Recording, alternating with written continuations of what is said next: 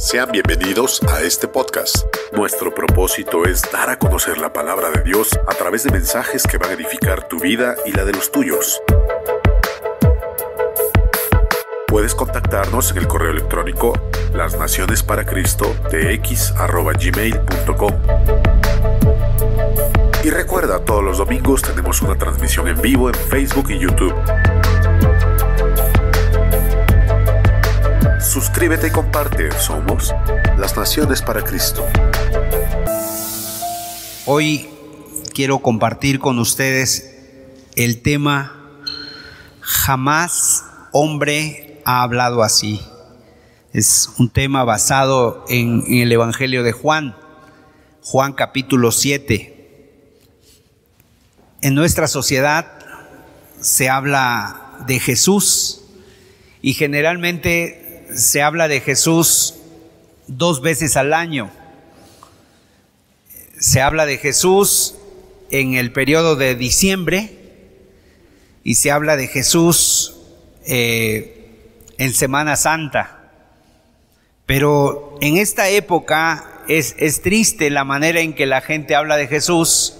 En diciembre, por ejemplo, un niño pequeño, indefenso, en los brazos de su madre, y en Semana Santa pues se habla de un Jesús moribundo, otra vez en los brazos de su madre y, y entonces la gente termina más alabando a María que a Jesús, porque es ella la que lo toma, la que lo tiene, la que lo protege y tristemente es así como la gente se refiere a Jesús o a veces ya ni siquiera se refieren a él. Se escucha por un tiempo la noticia, ¿verdad?, de que Jesús nació en Belén, de que Jesús murió en Jerusalén, que vino al mundo, pero por eso es importante hablar de Jesús, porque como el apóstol Pablo decía, que nuestra fe no esté fundada en la sabiduría de los hombres, que nuestra fe no esté fundada en ninguna otra cosa más que en Jesús. Y vamos a estar hablando el día de hoy de Jesús y vamos a ver a este personaje que nos marca y que nos habla la palabra de Dios. Entonces, vamos a, leer la palabra de Dios en Juan capítulo 7, a partir del versículo 25. Dice, decían entonces unos de Jerusalén, ¿no es este a quien buscan para matarle? Pues mirad, habla públicamente y no le dicen nada. ¿Habrán reconocido en verdad los gobernantes que este es el Cristo? Pero este sabemos de dónde es. Mas cuando venga el Cristo, nadie sabrá de dónde sea. Jesús entonces, enseñando en el templo, alzó la voz y dijo, a mí me conocéis y sabéis de dónde soy y no he venido de mí mismo, pero el que me envió es verdadero, a quien vosotros no conocéis, pero yo le conozco porque de él procedo y él me envió. Entonces procuraban prenderle, pero ninguno le echó mano porque aún no había llegado su hora. Y muchos de la multitud creyeron en él y decían, el Cristo cuando venga hará más señales que las que éste hace? Los fariseos oyeron a la gente que murmuraba de él estas cosas y los principales sacerdotes y los fariseos enviaron alguaciles para que le prendiesen. Entonces Jesús dijo, todavía un poco de tiempo estaré con vosotros e iré al que me envió. Me buscaréis y no me hallaréis y a donde yo estaré, vosotros no podréis venir. Entonces los judíos dijeron entre sí, ¿a dónde será y este que no le hallemos? ¿Se irá a los dispersos entre los griegos y enseñará a los griegos? ¿Qué significa esto que dijo, me buscaréis y no me hallaréis, y a donde yo estaré, vosotros no podréis venir? En el último y gran día de la fiesta, Jesús se puso en pie y alzó la voz diciendo, si alguno tiene sed, venga a mí y beba. El que cree en mí, como dice la escritura, de su interior correrán ríos de agua viva. Esto dijo del Espíritu que habían de recibir los que creyesen en Él, pues aún no había venido el Espíritu Santo, porque Jesús no había sido aún glorificado. Entonces algunos de la multitud, oyendo estas palabras, decían, verdaderamente, este es el profeta. Otros decían, este es el Cristo.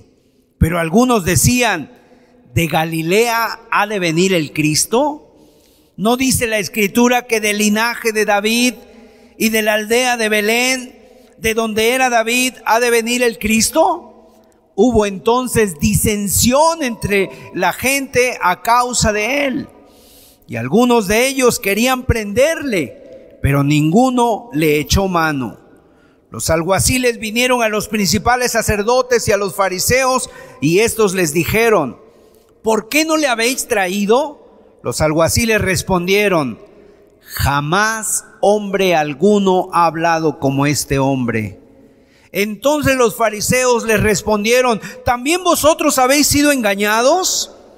¿Acaso ha creído en él alguno de los gobernantes o de los fariseos? Mas esta gente que no sabe la ley, maldita es. Les dijo Nicodemo, el que vino a él de noche, el cual era uno de ellos. ¿Juzga acaso nuestra ley a un hombre si primero no le oye y sabe lo que ha hecho? Respondieron y le dijeron, ¿eres tú también Galileo? Escudriña y ve que de Galilea nunca se ha levantado profeta. Dicen que un viaje ilustra más que muchos libros. Y cuando la gente tiene oportunidad, yo creo que seguramente a todos nos gusta viajar, pero a veces por causa de ciertas dificultades, trabajo, estudios, a lo mejor dinero, etcétera, no se pueden hacer los viajes que uno quisiera. Sin embargo, el día de hoy hay la forma de viajar a través de documentales, ¿verdad? Y hay documentales muy bien especificados de muchas partes del mundo. Y a veces en esos documentales uno puede viajar y uno puede irse a diferentes lugares y tal parece que uno está ahí. Yo apenas veía un documental donde una persona viajó en moto por todo el mundo, imagínense ustedes, qué aventura. Él vendió sus cosas, compró una moto y se fue y cruzó el África y cruzó también parte de Asia. Y dice, en uno de esos viajes encontró a los encantadores de serpientes hay unas, hay unas serpientes muy venenosas, unas serpientes muy venenosas, muy violentas. Y entonces esas serpientes con una picada, con una mordida, en cuestión de minutos la persona puede sentir que se asfixia y finalmente si no es atendida o si no le es amputada la mano donde le mordió, la persona puede morir, morir irremediablemente. Pero lo más curioso es que hay estas serpientes, que los encantadores de serpientes tienen ahí una, una flauta y por así decirlo, por un lado, la serpiente está maravillada de, de, de esa flauta. Dicen que las serpientes son sordas. Por lo tanto, hay algo que les maravilla solamente y es esa flauta. Pero por otro lado, obviamente quieren, quieren morder, quieren lanzar su mordida y quieren clavar sus colmillos en esa persona, pero a la vez están sorprendidas, están muy admiradas. Y bueno, esa cobra encantada, que no sabe si morder o no morder. Por un lado quiere abalanzarse sobre la persona, pero por otro lado está admirada, está maravillada, está sorprendida. Y yo me imaginaba leer este pasaje lo mismo. Por un lado, están maravillados con Jesús. ¿Quién es este hombre? Este no es un hombre cualquiera. Esta enseñanza no es una enseñanza cualquiera. Estas palabras no son palabras de sabiduría humana. Estas palabras son de, de otro, de arriba. Son muy sabias. O sea, realmente están maravillados. Y así les pasaba también a los fariseos. Y así le pasa también al mundo el día de hoy. Por un lado, muchas personas están llenas de odio contra Cristo. La gente quiere acabar con Él. La gente quiere acabar con la iglesia de Cristo. Pero por otro lado, están sencillamente sorprendidos, maravillados de la sabiduría, de la grandeza. Y aquí tenemos en este pasaje esa división. Por un lado está la gente que está maravillada, sorprendida, y por otro lado están los fariseos que quieren acabar con él llenos de odio, en una gran incredulidad, una ceguera espiritual, una sordera espiritual. Y como dice el dicho por ahí, no hay peor sordo que aquel que no quiere oír. O no hay peor ciego que aquel que no quiere ver. Y ello entonces, estos fariseos se encuentran en un entredicho no detenerse a razonar, quieren seguir eh, ignorando a Jesús, pero por otro lado está la gente que está maravillada y ellos no saben cómo detenerlos, no saben cómo parar esto. Y en este pasaje que vamos a ir estudiando el día de hoy, hay dos cosas que los fariseos no comprenden. Hay dos cosas que no pueden soportar, pero también hay dos cosas que no entienden. ¿Y cuáles son esas dos cosas? Número uno, el origen de Cristo. ¿De dónde ha venido este? ¿De dónde ha salido? Y le preguntan, ¿de dónde ha salido? Y la otra incógnita es referente al Señor Jesucristo, por un lado su origen y por otro lado, ¿a dónde va? ¿A dónde se dirige? Y entonces aquí se preguntan de dónde viene, de dónde ha salido. Dice el versículo 41 que algunos creían. Y entonces empiezan a, empiezan a poner esa, esa división o ese, esas incógnitas, a, a tratar de despejarlas. ¿De Galilea ha de venir el Cristo?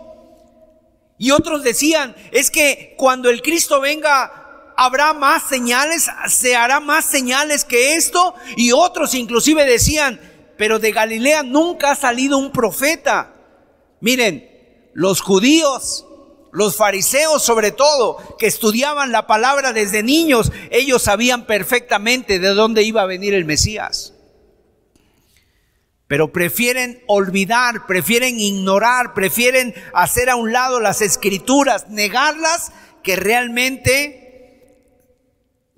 entender, o por así decirlo, decir que Cristo era el Hijo de Dios. Ellos saben perfectamente por las escrituras que Cristo iba a venir de Belén, de Judá, que iba a nacer en Belén.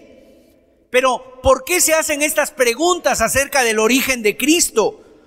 ¿Realmente les importa saber el origen de Cristo? No, más bien lo que quieren es desacreditarlo quieren rechazarlo, quieren menospreciarlo y vamos a ver precisamente de dónde viene, eh, como que ellos decían, bueno, eh, ellos, este no es el Mesías. ¿Por qué? Porque no les interesaba saber el origen de Cristo y era tener una excusa para desacreditarlo. Por eso dicen, de Galilea ha de venir el Cristo.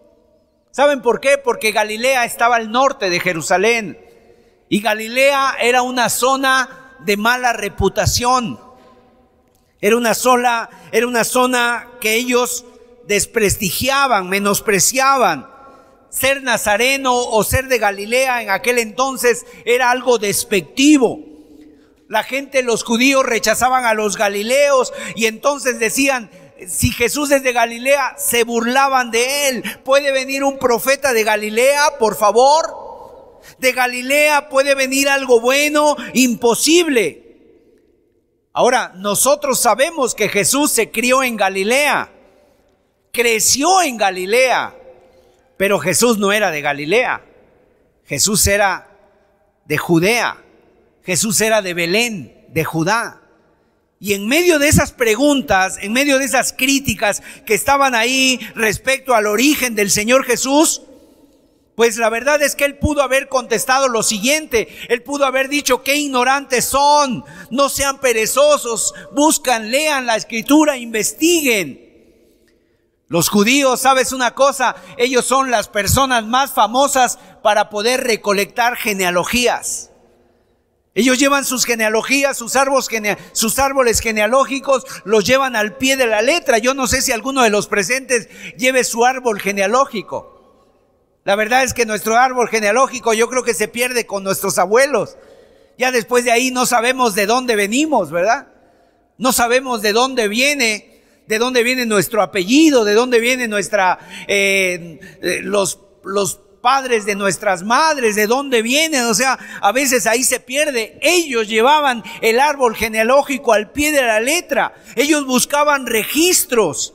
Y entonces Jesús les hubiera podido decir eso, investiguen un poquito, ¿no se dan cuenta que yo nací en Belén de Judá, tal como dicen los profetas? Vamos a ver lo que dice Miqueas capítulo 5, verso 2.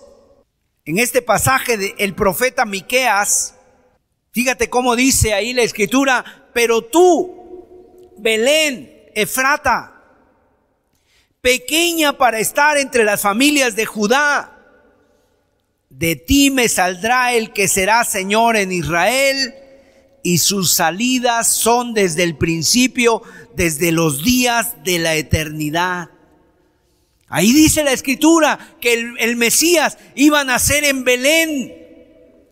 Ahora Jesucristo nació en Belén.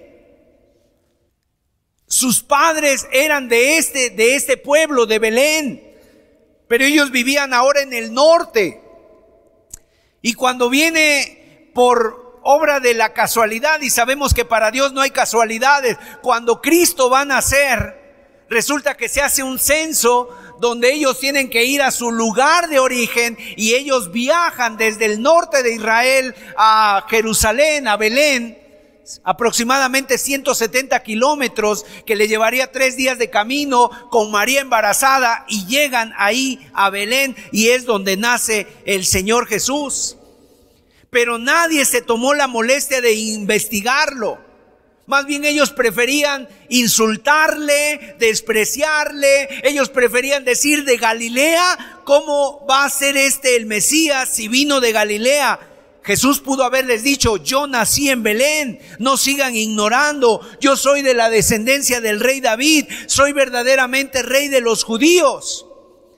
Pero aquí viene lo sorprendente. El Señor Jesucristo siempre rompe los esquemas y nos sorprende. Jesús no responde a los fariseos según sus argumentos. Ellos están preguntando de dónde este hombre nació en, en Galilea, no es, no es el Mesías, por lo tanto, estos son, este hombre es de Galilea. Jesús les hubiera respondido, yo soy de Belén, pero él no responde eso. ¿Qué responde el Señor Jesús? Vamos a ver los versículos 28 y 29 para que tú veas lo que Jesús responde. Jesús entonces, enseñando en el templo, alzó la voz y dijo, a mí me conocéis y sabéis de dónde soy. Y no he venido de mí mismo, pero el que me envió es verdadero, a quien vosotros no conocéis, pero yo le conozco porque de él procedo y él me envió. Fíjate cuál es la respuesta de Jesús. ¿De dónde viene Cristo? ¿De Galilea? ¿De Belén? Y Jesús les dice, miren, no piensen mundanamente, yo vengo del Padre. O sea, Jesús se va todavía más profundo a la respuesta que ellos estaban queriendo. Jesús no le dice ni de Belén, ni de, ni de Belén, ni de, ni de, ni de Galilea. Yo vengo del Padre. El Padre es el que me envió. Ese es el argumento que les da. Ni de Belén, ni de Nazaret o de cualquier otro lado. O sea, y esto es algo que ellos no pueden soportar, esto es algo que ellos no pueden entender, lo que realmente no pueden aceptar ellos es, yo vengo del Padre, vengo de Dios mismo, yo soy el Hijo de Dios, yo soy el Mesías, yo soy el Cristo, el Dios encarnado, y esto es lo que ellos realmente no pueden soportar, no pueden comprender, no pueden aceptar. Y si no soportan y no aceptan el origen de Cristo, Tampoco pueden aceptar ni pueden entender el destino de Cristo. Él les contesta con dos cosas. ¿De dónde vengo? Yo vengo del Padre. ¿Y a dónde voy? Voy al Padre, también les dice. Vamos a ver versículos 33 y 34. Yo vengo del Padre y voy al Padre. Entonces Jesús dijo, todavía un poco de tiempo estaré con vosotros e iré al que me envió. Me buscaréis y no me hallaréis, y a donde yo estaré, vosotros no podréis venir. Mis amados hermanos, nos damos cuenta de que el Señor Jesús muchas veces habla en claves. Hay parábolas, por ejemplo, que no necesitan explicación porque el mismo Señor nos las explica. Pero hay, hay palabras que muchas veces nos miramos a los ojos y decimos, ¿qué quiso decir? ¿Qué quiso decir con eso? Y aún los discípulos decían, Señor, esto necesitamos que nos los expliques, porque no lo entendemos. Y mire, muchas veces algunos entienden lo que el Señor Jesús, pero otros quedaban frustrados. Otros decían, no entendemos. Algunos entienden la palabra del Señor y solamente algunos. Entonces, el que no conoce al Señor, lee la palabra, escucha las palabras de Cristo, ¿Y sabes cómo las oye? Son cosas raras para él. Son cosas inentendibles. ¿De qué está hablando? Vengo del Padre, voy al Padre. ¿De qué está hablando? El que, el que no conoce al Señor así es. Pero aquellos que tenemos el Espíritu Santo, aquellos a los cuales el Señor nos ha tocado en nuestra vida, todo tiene sentido. Lo vemos claramente porque Él nos ha dado entendimiento y obviamente esto no es una obra intelectual, esto es no es una obra porque alguien sea más inteligente que otro, sino porque esto es gracias a la gracia de Dios, al Espíritu de Dios que está tratando en nosotros. Podemos entender a quién nos estamos acercando. Pero los judíos que querían, eh, estaban ciegos y que querían estar ciegos y que querían ignorar voluntariamente, ellos se preguntan cuando Jesús dice estas palabras, ¿qué es eso de que me voy a ir al que me envió? ¿Qué es eso de que me buscaréis y no me hallaréis? De dónde, a donde yo voy ustedes no pueden venir. Los judíos estaban diciendo, ¿de qué está hablando este ahora? ¿A dónde se va a ir? Y empezaban a sacar sus conjeturas. Ah, se va a ir a los griegos. Ah, les va a ir a predicar allá a otro país. Se va a ir lejos de aquí. En otras palabras, no entendían. Pero Jesús de qué estaba hablando? Jesús estaba hablando del cielo. Está hablando del Padre. Jesús está diciendo, yo estoy con ustedes un tiempo y me voy y cuando me quieran buscar no me van a encontrar, ya no van a poder escuchar mis palabras, ya va a ser demasiado tarde. Y entonces el Señor Jesucristo está diciendo dos cosas tremendas o está diciendo cosas tremendas aquí. En primer lugar, está diciendo, me voy a la presencia del Padre y otra cosa que los judíos no entendieron es lo que dice Jesús, me buscaréis y no me hallaréis. ¿Qué está diciendo el Señor Jesús aquí? Lo que está diciendo, y eso es lo importante para cada uno de nosotros que podamos entenderlo y que podamos abrir nuestros corazones, que un día va a llegar donde será demasiado tarde. Si alguna persona el día de hoy está rechazando a Cristo, lo mismo que Jesús le dijo a los judíos, nos los dice a nosotros. Si tú estás rechazando a Cristo, si tú has cerrado tu corazón a Cristo, dándole la espalda a Cristo, escucha su palabra, pero no la pones por obra, va a llegar un momento en que tú digas, ahora sí quiero escuchar a Cristo. Ahora sí quiero escuchar a Cristo, pero sabes una cosa, será demasiado tarde para muchos. Porque el Señor ya no estará presente.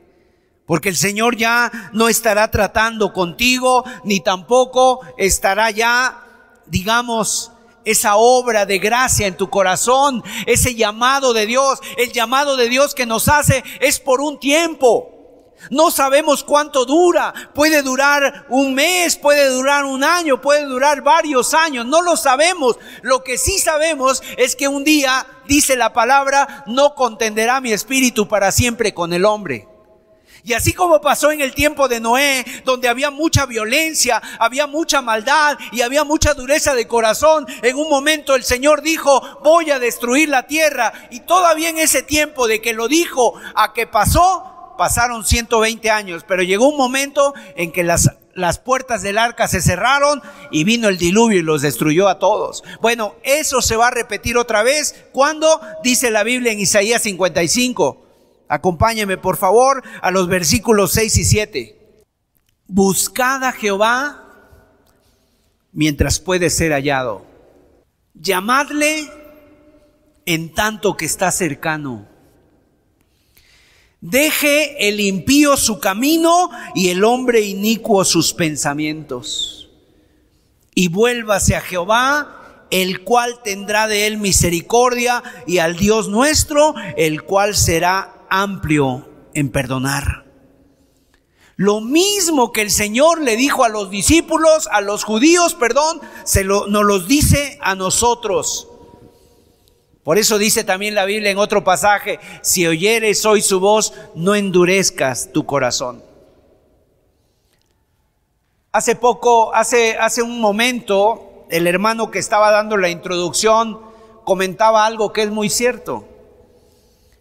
¿Quién busca a Dios cuando todo le va bien? Tengo trabajo, tengo salud, tengo mi casa, tengo mi familia, tengo mi carro, hay más o menos la llevo, nos llevamos bien como familia. ¿Quién se levanta un día, una mañana y dice, Señor, cuántas cosas me has dado, la verdad, qué maravilla, mira qué sol tan precioso me has dado hoy, hoy voy a buscarte?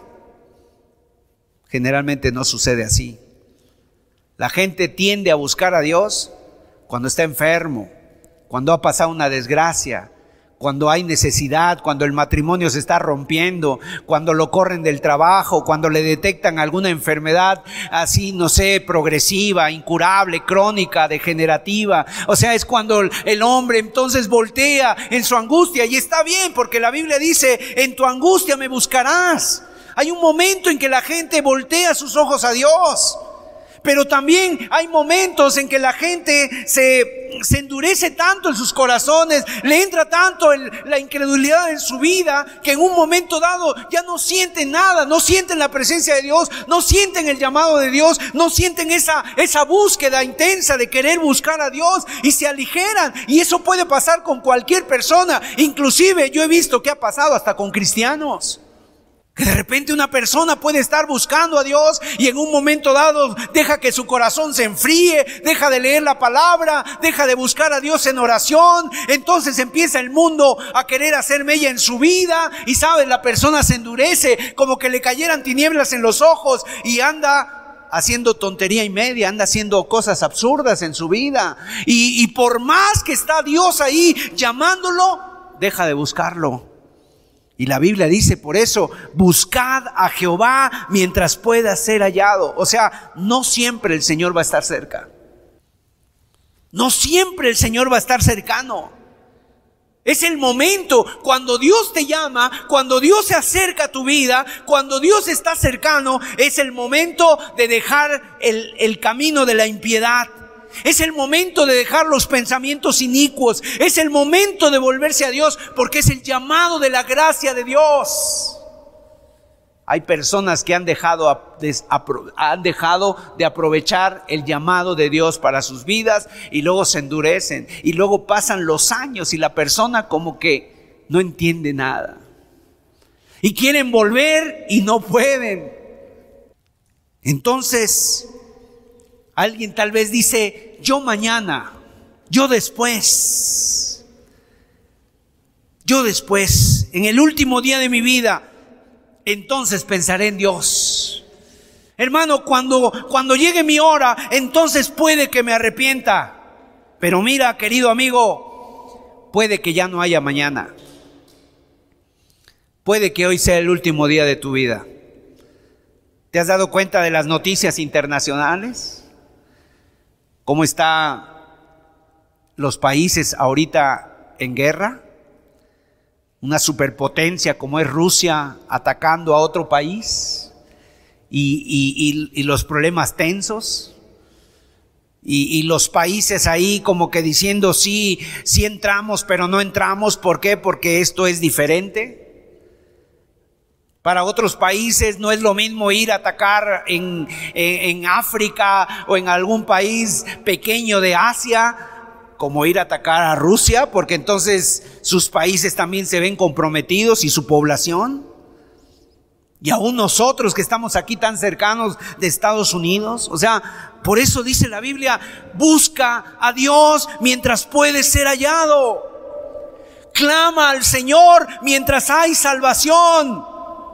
Porque llegará un día en que ya no habrá oportunidad.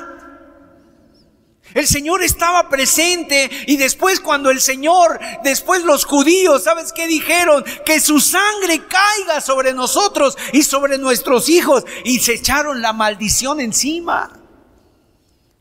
No pasaron ni 30 años de que el Señor murió cuando fue crucificado en Jerusalén. 30, 40 años no pasaron cuando vino la destrucción a Jerusalén. En el año 70 las, las, las huestes romanas entraron a través del general Tito y sitiaron la ciudad de Jerusalén. Y sabes una cosa, llegó a ser tanta el hambre que las personas se comían a sus propios hijos, se comían los cinturones, los zapatos. Algunas personas llenas de avaricia se comían el dinero, dice Flavio Josefo, el historiador, que se comían el dinero porque ellos todavía engañados pensaban que Dios los iba a rescatar cuando ellos mismos se habían buscado su propia maldición. Y entonces por eso el Señor Jesús, sabemos que Dios estaba en ese momento, dice el Señor, no ha llegado mi hora, dice el pasaje. No era su tiempo, no ha llegado su hora, no era el momento de la cruz todavía. Y entonces ellos estaban en esa frustración porque no le pueden prender, quieren acabar con él, pero no pueden. Están, están como ese encantador de serpientes que están ahí admirados, sorprendidos, pero no pueden. Quieren morderlo, pero no pueden. Estar admirados, estar sorprendidos. Esos fariseos son como esa cobra. Quieren morder a Cristo, quieren acabar con Él, quieren desaparecerlo, pero a la vez están admirados. Dicen, es que este hombre habla cosas muy, muy grandes. El versículo 26, mira lo que dice. Pues mirad, habla públicamente y no le dicen nada habrá reconocido, habrán reconocido en verdad los gobernantes que este es el Cristo, no le pueden aprender, no le, no le pueden decir nada. Y entonces los, los judíos se miran los unos a los otros y entonces empiezan a decir, a lo mejor los gobernantes también ya creyeron en él, pues él habla abiertamente y no le dicen nada. Verso 30. Entonces procuraban prenderle pero ninguno le echó mano porque no había llegado su hora. Simple y sencillamente no podían.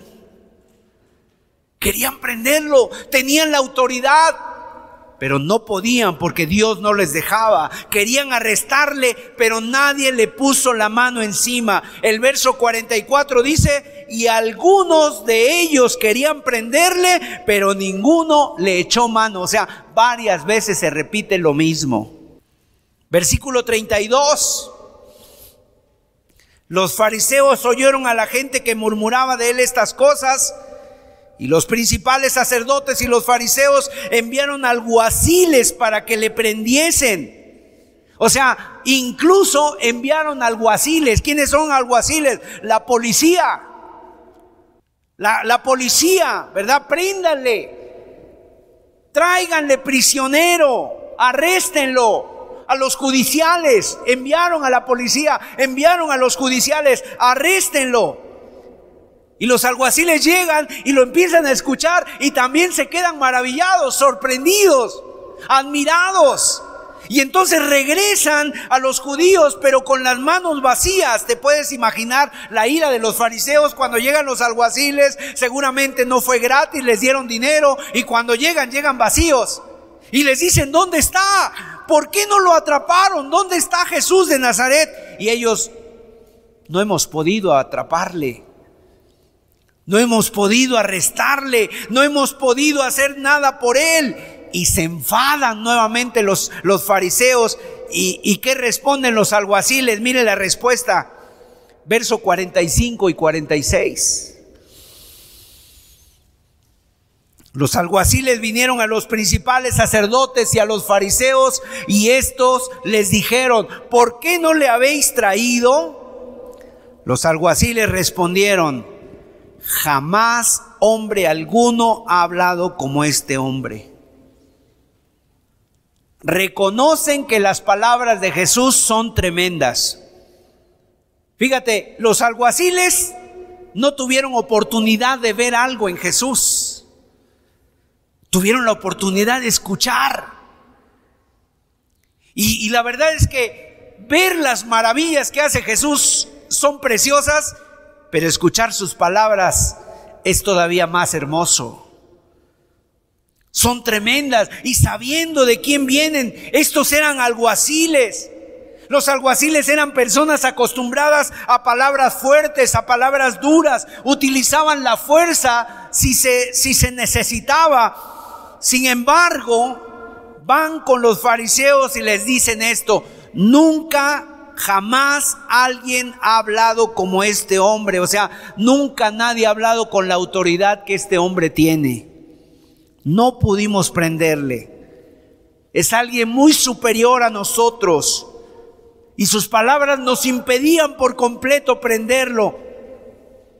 No pudimos, no pudimos hacer nada. Estos alguaciles estaban con ese sentimiento, sabían que en ese aspecto era superior, sabían que hablaba con autoridad y dicen, jamás hemos oído hablar a alguien así.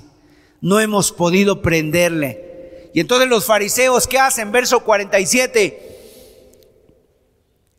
los insultan les dicen de todo, ¿verdad?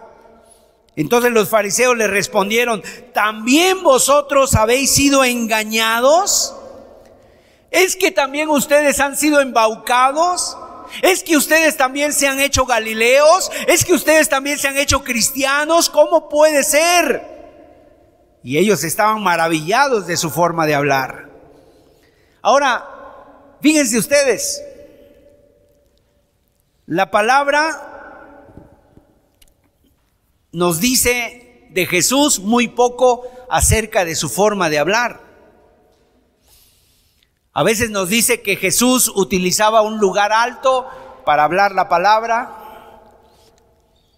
Nos dice que habló con voz audible. No había un equipo de sonido como el que tenemos nosotros ahorita. No había un micrófono. Pero seguramente la voz del Señor ha de haber sido clara nítida, fuerte. Nos dice, no nos dice la forma en que hablaba, a lo mejor no nos dice que ni siquiera gritaba. A veces uno grita mucho. Yo creo que la palabra del Señor era con autoridad, pero sí nos dice el contenido que tenía, eso sí nos lo dice. ¿Cuál era el contenido de sus palabras? Eran palabras a veces sencillas que hasta un niño podía entender. Como cuando dijo, dejad a los niños venir a mí y no se los impidáis. Pero también por otro lado, a veces eran cosas tan excelsas, cosas tan hermosas. Cuando habló, por ejemplo, acerca de las bienaventuranzas, la felicidad que este mundo propone, la gente hasta reconoce, no hay tal felicidad. La felicidad no existe, dicen algunas personas, es momentánea, son momentos. Pero el Señor hablaba de una felicidad que trae el estar bien con Dios, el hacer la voluntad de Dios.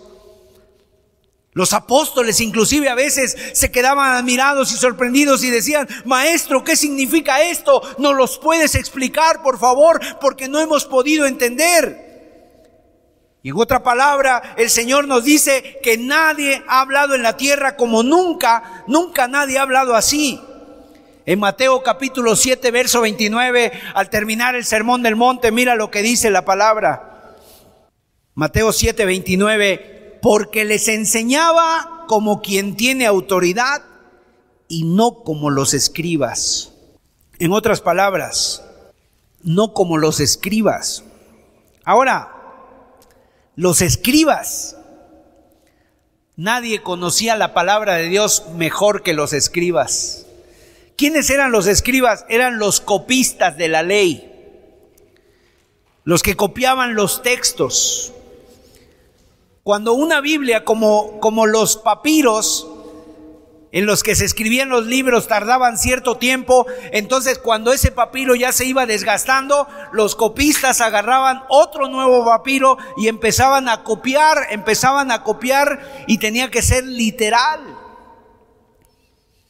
Entonces, no había fotocopiadoras en aquel tiempo, ellos eran los copistas y se convertían por lo tanto en maestros de la ley, comenzaban inclusive a memorizar textos completos de tanto que escribían. Pero ellos eran maestros sin autoridad, sin convencimiento. Hablaban la palabra de Dios como letanías, como algo religioso. Como mucha gente el día de hoy habla así y dicen, oh sí, Cristo, oh sí, el Señor, que creyera en el Señor será salvo. Pero sabes una cosa, lo dicen pero no lo creen y nunca se ha hecho carne en sus vidas la palabra. ¿Cuánta gente dice, sí, en paz me acostaré y así mismo dormiré porque tú, Señor, me haces estar confiado, pero tienen la noche de insomnio y no pueden dormir? Sí, hay que dejar nuestras cargas en el Señor. Eso dice la Biblia, pero están todo el día ansiosos, inquietos, desesperados, nerviosos, peleando. Porque la palabra de Dios no se ha hecho carne en sus vidas. O sea, la palabra de Dios no tenía autoridad en ellos. Pero el Señor hablaba con un poder, con una autoridad, con una claridad, sin dudar, sin temer. Nunca nadie ha hablado así. Yo quiero mostrarte ocho aseveraciones espectaculares que el Señor hizo. Ocho aseveraciones que el Señor hizo. ¿Cuáles son esas aseveraciones? Número uno, Él afirmó ser Dios. Así como el, en el Antiguo Testamento Dios se le apareció a Moisés y le dijo, yo soy, el Señor Jesús también dice, yo soy. Yo soy. Y cuando los judíos escucharon yo soy, ellos sabían que se estaba refiriendo al yo soy del Antiguo Testamento. ¿Sabes por qué? Porque en el idioma hebreo no existe el término cero estar. Ese ser, ese verbo cero estar solamente es para Dios. Y cuando Jesús lo usaba, ellos sabían que estaba diciendo yo soy. Así como el yo soy que se le apareció a Moisés y Moisés pregunta, y si y, Moisés le dice, y si me preguntan quién me envía, ¿qué les digo? Y él les dice, yo soy. Tú les dirás, yo soy, me ha enviado. Y Jesús dijo, el Padre y yo uno somos. Y en Juan 13:9 literalmente Jesús les dijo, yo soy. En segundo lugar, otra afirmación, él afirmó existir aún antes de nacer, o sea, él afirmó eternidad. En Juan 8:58, el Señor dijo, antes que Abraham naciera, yo soy. ¿Sabes cuántos años habían pasado de, de la existencia de Abraham? Casi tres mil años. Y Jesús dice, antes que Abraham naciera, yo soy. En tercer lugar, él reclamó haber llegado como el pastor de las ovejas. En Juan capítulo 10, verso 11, él dijo, yo he venido para que tengan vida y que la tengan en abundancia. O sea, en otras palabras, él reclamó que su muerte sería la clave para la vida eterna de sus ovejas. Yo voy a dar mi vida por las ovejas y las ovejas tendrán vida eterna. Él afirmó ser el único camino a Dios. En Juan 14, 6, Él dijo, yo soy el camino y la verdad y la vida. Y el que sigue, el que me sigue no andará en tinieblas, sino que tendrá la luz de la vida. Nadie jamás se había atrevido a decir eso, ni los rabinos, ni los líderes religiosos, ni Moisés, ni Abraham, ni Jacob, ni Elías, ni ninguno de los profetas pero Cristo viene y hace estas declaraciones. En quinto lugar, Él afirmó ser el agua y el pan que imparten vida. El que tenga hambre, si de mí come, no tendrá hambre jamás. En otras palabras, se está refiriendo a las cosas más esenciales de la vida, con las cosas que un hombre no puede vivir. Un hombre puede vivir sin estudios, un hombre puede vivir sin ropa, un hombre puede vivir sin casa, un hombre puede vivir sin amigos, un hombre puede vivir en la montaña, en donde sea, pero un hombre no puede vivir con estas dos cosas esenciales, sin agua y sin pan. De todo lo demás puedes carecer, pero esto es esencial. Y Jesús dice, yo soy el agua, yo soy el, yo soy el que sacia el, hambre, yo soy el, el, agua de vida, o sea, las cosas más esenciales, lo que tú necesitas para tu diario de vivir, yo soy. Él afirmó que sin, sin Él nada podemos hacer. En Juan 15, separados de mí, nada podéis hacer.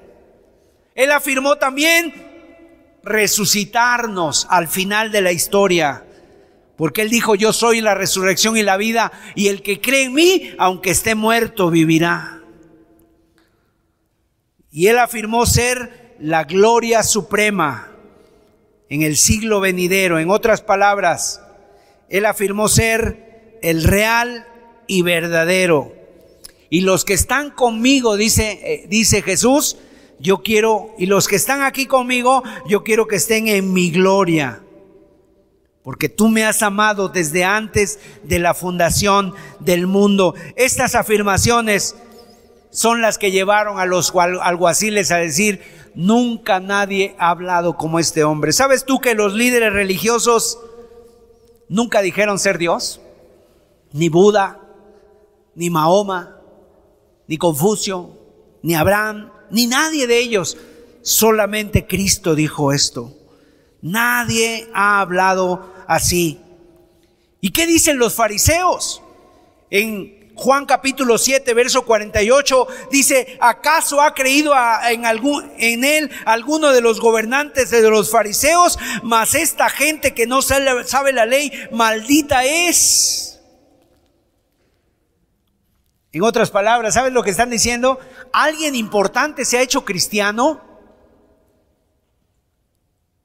Alguien importante se ha hecho cristiano. Mira quiénes le siguen. Los pobres, los mendigos, las prostitutas, el populacho, la plebe, nadie importante. O sea, como diciendo, esta religión no puede ser nada importante. Y fíjate cómo consideraban a la ley, a, los, a la gente, los fariseos. La gente que no sabe la ley, maldita es. O sea, ¿qué decían? Gente inculta, eso es lo que estaban diciendo de Jesús. Y quiero decirte que el desprecio a Jesús se convierte en el desprecio a los que siguen a Jesús. Así que hermano, no nos extrañemos si el mundo nos desprecia. Pero no es a nosotros a quien están despreciando, están despreciando a Jesús. Ese desprecio, ese insulto es hacia Cristo. Y Cristo está diciendo que este mundo está bajo un juicio y tiene que arrepentirse para que se quite el juicio de Dios en tu vida. ¿Sabes tú que si tú todavía no eres cristiano, déjame decírtelo con todas sus letras, tú estás bajo el juicio de Dios? Estás bajo el juicio de Dios, o sea, la espada de Dios está sobre tu cabeza porque tú no te has arrepentido de tus pecados, porque tú no has rendido tu corazón a Cristo. Está la espada de Dios sobre tu cabeza. Y si hoy murieras, tú irías directamente al juicio de Dios porque escrito está que el hombre muera una sola vez y después de esto el juicio. Es lo que algo es algo que tú ignoras, pero si tú no estás en Cristo, estás bajo el juicio de Dios. Y es lo que la gente ignora, no sabe cómo cuando tú vienes a Cristo y te arrepientes, entonces el juicio de Dios es quitado de tu vida. De tal manera que si un cristiano muere hoy, va un cristiano va a la presencia de Dios y por lo cual dice los otros cristianos lloramos pero con esperanza. Nos entristecemos con esperanza, pero cuando una persona muere sin Cristo, no hay esperanza para él. Aunque los funerales sean muy bonitos, aunque te, aunque te pongan el mejor ataúd de madera, de, de pino, de cedro, el final de la historia será terrible. Y déjame decirte, aquí estaba Nicodemo con ellos en este pasaje. Y Nicodemo ya se había presentado a Cristo, pero Nicodemo todavía andaba batallando, no sabía realmente. Y entonces se vuelven contra Nicodemo y le dicen, ¿eres tú Galileo? ¿Se ha convertido alguien? ¿También tú te has convertido en, en Nazareno? Pero Nicodemo vemos que va creciendo poco a poco en compromiso. Recordamos a Nicodemo viniendo de noche. Ahora vemos a Nicodemo como que defendiendo a Jesús delante de los fariseos. Y al final del Evangelio vemos a Nicodemo recogiendo el cuerpo de Cristo y enterrándolo en un sepulcro nuevo. Pareciera que Dios fue tratando en su corazón con este hombre. Y yo espero que así Dios esté tratando en tu corazón. Porque el corazón humano es durísimo, mis amados. Y quiero terminar con esto. Vamos a ver los versículos 37 y 38. Aquí el Señor está dando la medicina para tu corazón y para el mío. Vamos a leer con atención los versículos 37 y 38. Dice la palabra, en el último y gran día de la fiesta. Jesús se puso en pie y alzó la voz diciendo, si alguno tiene sed, venga a mí y beba. El que cree en mí, como dice la escritura, de su interior correrán ríos de agua viva. Es muy importante entender el contexto. ¿Qué fiesta se estaba celebrando? era la fiesta de los tabernáculos. Y en esa fiesta de los tabernáculos eran siete días de fiesta. La gente había venido de lejos. Por lo menos había tres fiestas en Israel que los judíos estaban convocados a venir y mucha gente venía a esas fiestas. La Pascua, el Pentecostés y los tabernáculos. Y esta era una de ellas. En los tabernáculos la gente en Jerusalén salía y en lugar de dormir en sus casas, dormían en los techos de sus casas y hacían enramadas recordando el peregrinaje del pueblo de Israel en el desierto. Comían pan sin levadura, comían cosas amargas para recordar, pero todo se había vuelto un rito, algo religioso. Y iban al templo y en el último día de la fiesta, ¿sabes qué hacían? Los, los sacerdotes derramaban agua sobre el altar. Derramaban agua sobre el altar y se llenaba el altar de agua, como diciendo, así es el agua que Dios nos va a dar, la frescura. Pero la gente tomaba eso como algo religioso y entonces salían de ese lugar vacíos, sin esperanza, sin vida. Y Jesús estaba ahí viendo ese, ese, e, esa costumbre religiosa, viendo esa costumbre que había sido ordenada por Dios, pero que se había vuelto religiosa ya para ellos. Y entonces ese día Jesús no puede más. Y se levanta y dice, mira, tú vienes aquí al templo, has visto esa agua, pero vas a salir y vas a salir igual. ¿Cuánta gente el día de hoy sale así? Va a las fiestas religiosas, va a la religión y sale igual, nunca cambia, siguen con sus mismas con, sus mismos conflictos, con su misma desesperación del corazón, con su mismo vacío, con su misma con su mismo pecado, no cambian. Jesús aquí dice, si tú vienes a mí, yo te puedo dar del agua viva de tu interior, o sea, no de aquí, no va a ser algo que derrame, sino de tu interior correrá una fuente que salte para vida eterna. Y eso es algo hermoso lo que Dios nos promete, pero la pregunta es, o más bien la condición es una, ¿cuál es la condición? Tener sed. Tener sed, estar necesitado de Él. ¿Estás dispuesto que hay cosas en tu vida que tiene que cambiar?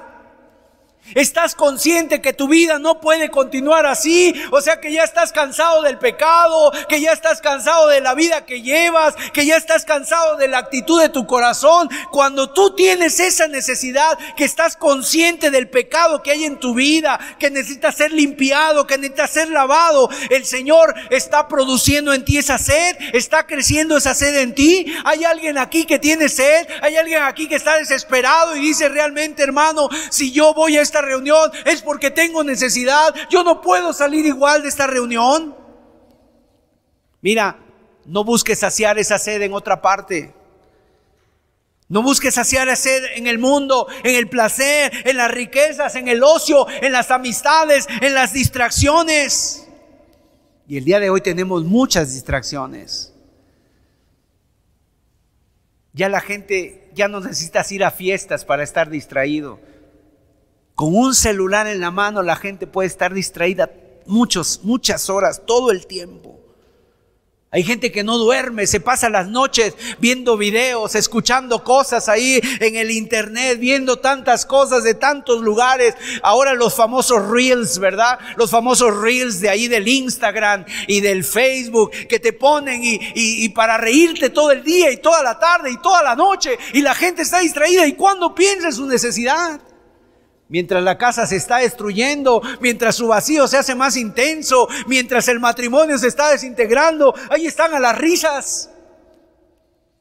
El Señor promete una fuente de agua viva. Es lo que necesita tu corazón. Es lo que necesita mi corazón. Ojalá tenga sed. Porque si no tienes sed, estás perdido. ¿Sabes qué pasa a la gente cuando va en el desierto y de repente no tiene sed, no le da sed? Es que sus riñones se están consumiendo y muchas veces caen ahí casi medio muertos, porque se están, se están, eh, les está haciendo falta el líquido vital, el agua. Cuando tú tienes sed, tú puedes correr a Cristo. Da igual los muchos pecados que hayas tenido, da igual lo muy recto que tú te crees que seas, da igual tu origen, da igual tu estado de ánimo, da igual tu color de piel, da igual si tienes o no tienes trabajo, tienes sed, vienes a Cristo y Él hace de ti una fuente de agua viva. Quiero contarte un, un testimonio. Ese testimonio lo encontré en un, en un libro. Y déjame decirte que los conceptos bíblicos a veces pareciera que no nos ayudan mucho, pero quiero decirte que esos conceptos bíblicos funcionan en la vida. Y te cuento una historia real para mostrar cómo cómo la teoría funciona en la vida práctica, en la vida real. Esa es la historia de un hombre llamado Salvador, en un país de aquí de América Latina. Salvador llegó a ser el hombre más rico de la ciudad. Él era dueño de un lugar donde vendían autos y llegó a ser el hombre más exitoso de la ciudad porque llegó a ser un hombre millonario. Pero él no siempre había sido millonario, más bien él había sido pobre cuando nació. Se casó muy joven y tuvo un niño. Y el niño nació en el único hospital que había en la ciudad. Y él fue y estaba paseándose en el corredor mientras su esposa estaba dando a luz nervioso, esperando que el médico naciera. Y de repente el médico nace y le dice, el niño nació. Y detrás venía, detrás del médico venía la enfermera con el niño en sus brazos. Salvador colocó al niño en sus brazos, lo tomó, su primer hijo.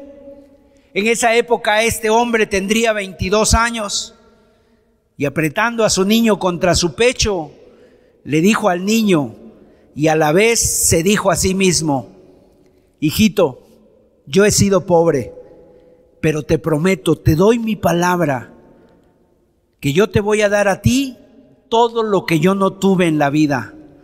A ti no te va a faltar nada no te va a faltar dinero, a ti no te van a faltar juguetes. Y si tú quieres estudiar, a ti no te va a faltar dinero. Tú vas a ir a estudiar lo que tú quieras. Yo no tuve nada, yo no tuve nada de eso en la vida, pero te doy mi palabra ahora. El niño no entendió. Era un recién nacido. Y lo apretaba contra su pecho y le decía, yo te prometo que vas a tener todo. Y a partir de ese momento Salvador se puso a trabajar así, trabajando de noche y de día, porque quería cumplir su promesa que le había hecho a su hijo. Y realmente Salvador llegó a tener mucho dinero. A ese niño no le faltaron juguetes, no le faltó dinero, no le faltó casa, no le faltó nada. ¿Sabes qué le faltó a ese niño? El tiempo con su papá porque el papá se preocupó en hacer dinero, pero se olvidó de darle tiempo al niño. Y en la vida de Salvador no había lugar para Dios. No había tiempo para la familia. Solo había tiempo para el trabajo y para hacer dinero. Y trabajó y trabajó y juntó mucho dinero y se lo dio al hijo. Pero un día abrió los ojos Salvador y demoró para abrir los ojos. ¿Por qué? Porque una vida sin Cristo, ¿sabes una cosa? Está envuelta en tinieblas y la persona no puede ver. Cuando él abrió los ojos, se dio cuenta de que su hijo se había vuelto adicto a las drogas. Se había convertido en un drogadicto. Y se dio cuenta que su hijo era para este momento una plaga en la sociedad en el lugar donde vivía.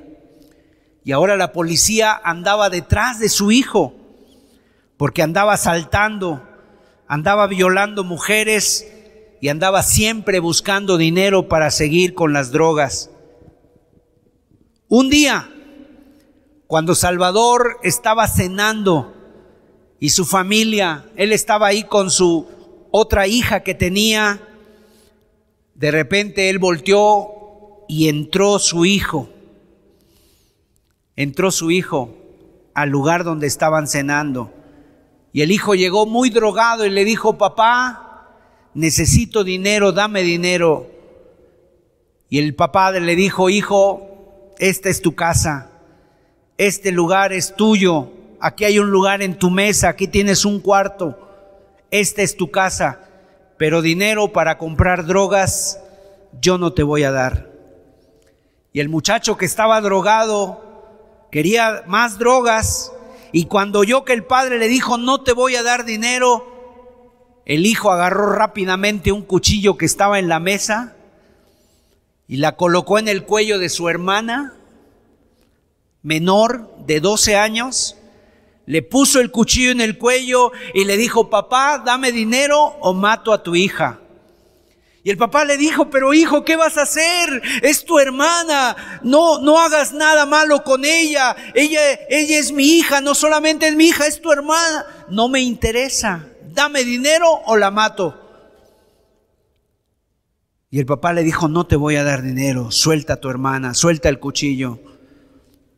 Y en un momento, en un descuido del, del muchacho, se fue su padre contra él se arrojó contra su hijo y en un momento, pues el papá en ese momento estaba sobrio, no, no estaba drogado como el hijo, le quitó el cuchillo y por una cuestión ahí de estar forcejeando, el papá enterró el cuchillo en el cuello de su hijo y lo mató. Ahí se desangró. Y ustedes saben cómo son esas cosas. Así, vio el suelo bañado en sangre. Llamaron a la ambulancia, a los médicos, a la policía.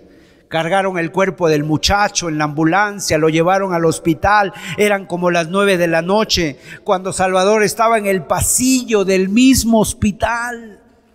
Andando de un lugar para otro, donde hace 22 años allí estaba nervioso caminando con el pasillo, por el pasillo esperando que el médico saliera. Allí estaba, parecía la misma escena. Pero ahora el médico salió y obviamente ya no le dijo que su hijo estaba vivo. El médico sale y le dice, tu hijo murió. La policía vino y le dijo, no tienes ningún cargo, fue en defensa propia. Y déjame decirte, esto le pegó muy fuerte a este hombre. Esas manos que 22 años atrás habían cargado a su hijo y le prometieron que harían todo para verlo feliz, esas mismas manos clavaron el cuchillo en su hijo. Ahora, ¿tú crees que un ser humano pueda soportar eso? Un golpe así, este hombre no lo soportó.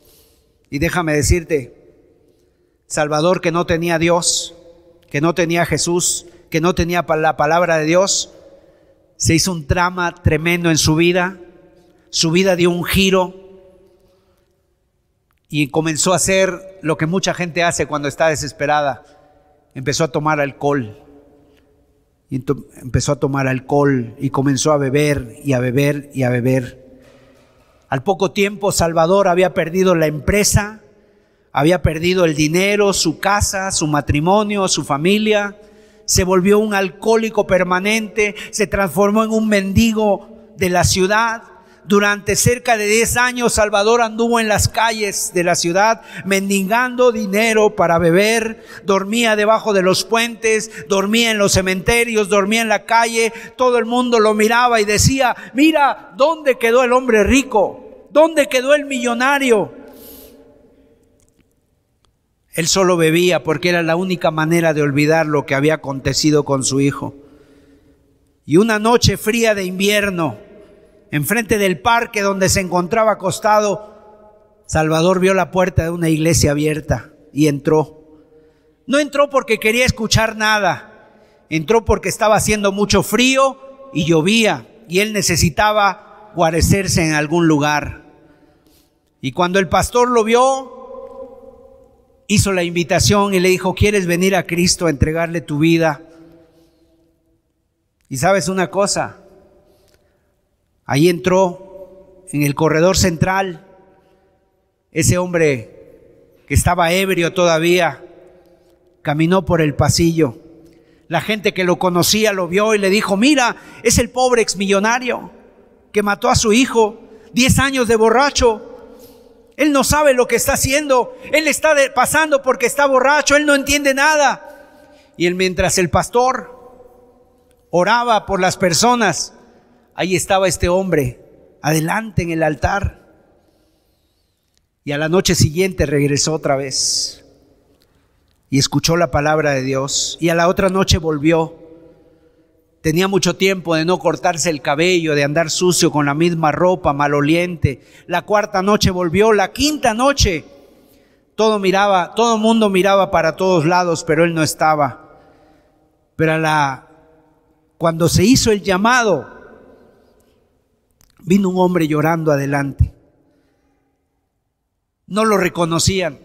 Nadie sabía que era Salvador. Se había cortado el cabello, se había bañado se había cambiado, se había cambiado de ropa y estaba sobrio y estaba delante. Y déjame decirte, cuando se escribió esta historia, este hombre Salvador ya no era el, ebrio más, ya no era el borracho, era uno de, los ancianos de la iglesia.